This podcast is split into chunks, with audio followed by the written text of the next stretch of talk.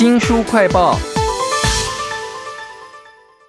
台湾的书店啊，有很多不同的风貌，有的呢种类齐全，好像是图书馆一样；有的只卖参考书或国考书啊，还有的书店呢是充满着那个偶像海报，简直就是文具店啊。那你记忆当中最常流连往返的是什么样的书店呢？我们要为您介绍一本小说《停下来的书店》，请到作者夏琳。夏琳你好。你好，大家好。这本小说《停下来的书店》啊，主角们他们的聚散离合，通通在高雄的盐城区啊。其中有一些地点外人都知道，例如说旗津渡轮很有名嘛。这是男主角阿雄跟他的女儿小玉很快乐出去郊游的地方。还有一个场景呢，是盐城的基督长老教会，是阿雄跟他没有缘分的青梅竹马淑英第一次说到要分离的那个地点了。书里面应该还有很多的高雄场景跟人物吧？是啊，是啊。譬如说，像呃，男主角是阿雄嘛，那女主角是阿菊。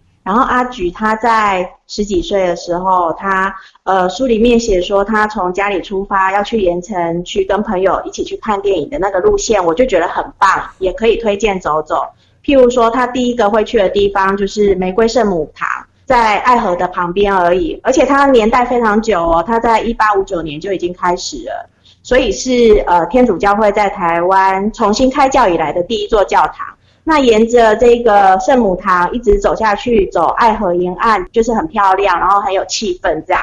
然后再渐渐的往新乐街的方向，那新乐街是盐城很有名的一个银楼街，然后现在有很多的奶茶，也被称为奶茶一条街。那这个地方也有很多小吃可以吃。其实还有很多非常棒的高雄的景点，都值得大家来看看这本停下来的书店。刚刚已经讲到了阿菊。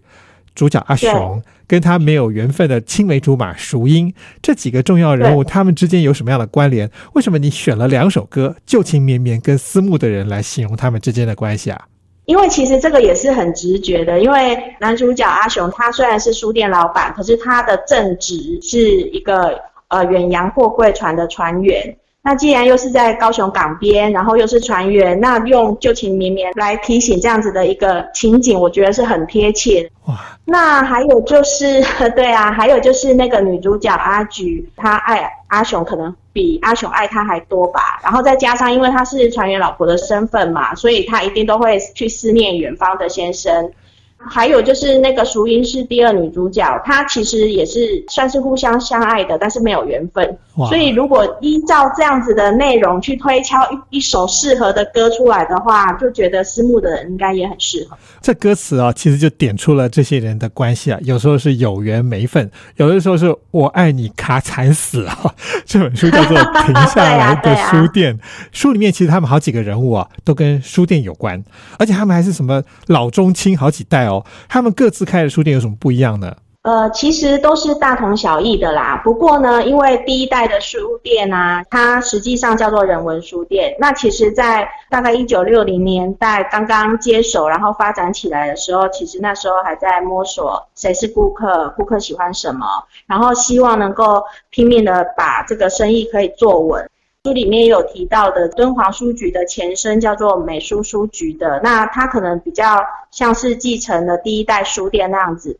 规模比较大，比较有企图心，希望能够发展为更稳定的事业。那至于这个阿菊老板娘的书店的话，我觉得她只是插插花而已啦，因为老公在外面工作嘛，然后自己带小孩又很无聊，所以开一个店，多认识一些人，有事情做，算是应该是比较没有压力的经营方式吧。你在这本停下来的书店里头讲到这些书店的时候，其实我觉得有一个特色是让我们感受到当年高雄的气氛。例如说，外国人很多，他们会卖外文书，然后如果我自己的书没有的话，我还可以去找那个大书店来调书。我想你自己一定是曾经在书店里头做过吧？是啊，是啊。其实哈，那个时代就是货柜船一靠岸，那船员一定就是纷纷下船。那大家知道，高雄港它是一个世界级的大港。传一下来不会只有小猫两三只，那可能就是每一次就是几百人、上千人这样子的一个规模。那这些人有些人他会上酒吧，然后有些人他会去绝江商场交货，就是卖舶来品啊。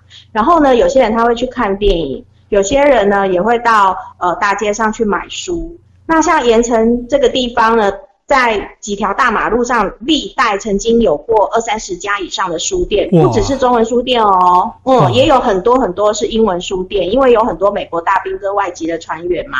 以前没有什么像现在什么不二家或什么的，以前都是可以杀价一家，哎，你说一千三，那我说一千可不可以？然后就是大家摸索一个大家可以接受的范围这样。那我自己印象就有很多书店的店员其实是嫁到国外去，就是嫁给美国大兵或者是嫁给船员这样。难怪你在书里面写了一个书店的店员，英文超好的。原来他是背后有很多的故事，而且沦落到酒吧去兼差，没有想到碰到一个真的爱他的约翰，就嫁出去了。对，书名叫做《停下来的书店》，但是我翻书的时候停不下来，因为太多精彩的故事了。还有一个点是，我发现说你常常把很多新闻时事都写进来。高雄为什么是炼钢很有名？是因为他当年在二战时候有一大堆那个船啊沉在高雄港的里面跟外面，还有哪一些重要的时事被你写进来呢？其实，在日本去偷偷轰炸了珍珠港之后，美国就加入了二次世界大战的战局了嘛。那高雄身为一个日本时代非常重要的一个战略的地点，它不只是交通很重要，它也是一个呃经济上还有军事上一个非常重要的一个港口。所以呢，我们就可以想象，其实美军在轰炸的时候，这个高雄港当然是轰炸的非常激烈，受到轰炸的程度是。台湾排名前前面数一数二的，哇，所以在这样的情况之下，战争结束之后，大家就可以想象那一个港口有多么的死气沉沉就好，因为全部都是都是完全没有办法出去的的船，沉船据统计有一一百八十七艘以上这样子。是除了被轰炸的非常惨之外，高雄的货运吞吐量恐怕也是在我们台湾经济起飞的时候一个非常重要的一个数字啊。书里面就有讲到说，美国大兵后来不来了，就来了一堆外国的货柜船的船员。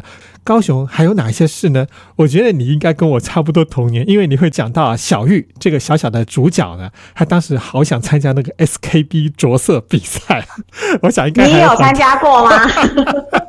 我没有像小玉那么想要那么多彩色笔，但是我常常看到别人在参加了。那这本书里头还有好多好有趣当年的事情哦。对啊，最有感觉的应该还是老书店们吧，因为像以前刚刚有提到说，整个盐城区在全盛时期，然后累计历代有二三十间书店。那现在虽然就是盐城渐渐的没落了，那但是现在还存在的书店，像是庆芳书局啊、堂堂书坊啊这样的书店都还在。那就算是不住在盐城的附近，那我想。大概是我们这样子年纪的读者应该都不陌生。譬如说，刚刚主持人也有提到说，呃，你家附近一定都会有卖教科书啊、卖文具的书店啊，还有就是那种卖那种小东西呀、然后漫画啦、很可爱的 呃一些饰品的一个小文具店那样子的书店。有这样子的书店在家附近的话，其实我想应该是我们这个年纪、这个世代的人的共同经验吧。哇，停下来的书店，仿佛时光停下来了，我小时候的场景全部都回来了。那如果听众朋友看了这本《停下来的书店》啊，想要去高雄走一走的话，你有没有什么建议呢？其实这本书啊，我们还找了一个非常厉害的插画家来帮我们画了一张地图。那这张地图的话呢，大家可以进到这本书的出版社，也就是豆点文创结社的网站，然后点到停下来的书店的这一本书里面，然后再继续点下去，你就会看到这一本书里面会附有这一张地图可以下载。那如果你把它下载到手机上面的话呢，我们就可以按照这张地图的路线去走整个的盐城，还有就是包括鼓山啊、西子湾啊、寿山啊、旗津啊，还有一些很有趣、很好玩的地方。那在这张地图里面呢，呃，书里面有提到的地方，大概通通都有。啊，我看了地图，我才知道说停下来的书店里面的好多的景点都是真的有这个地方，而不只是杜撰的啊、非常谢谢夏琳花了这么多时间为我们勾勒了当时的高雄，还有盐城，还有一堆的书店以及戏院、华王大饭店，都欢迎大家去看一看哦。非常谢谢夏琳。谢谢。新书快报在这里哦，包括了脸书、YouTube、Spotify、Podcast，都欢迎您去下载、订阅频道，还要记得帮我们按赞、分享。那如果你是高雄人，或者是你对高雄的某个点非常有印象，想要来留言的话呢，也欢迎上我们的网站哦。我是周翔，下次再会。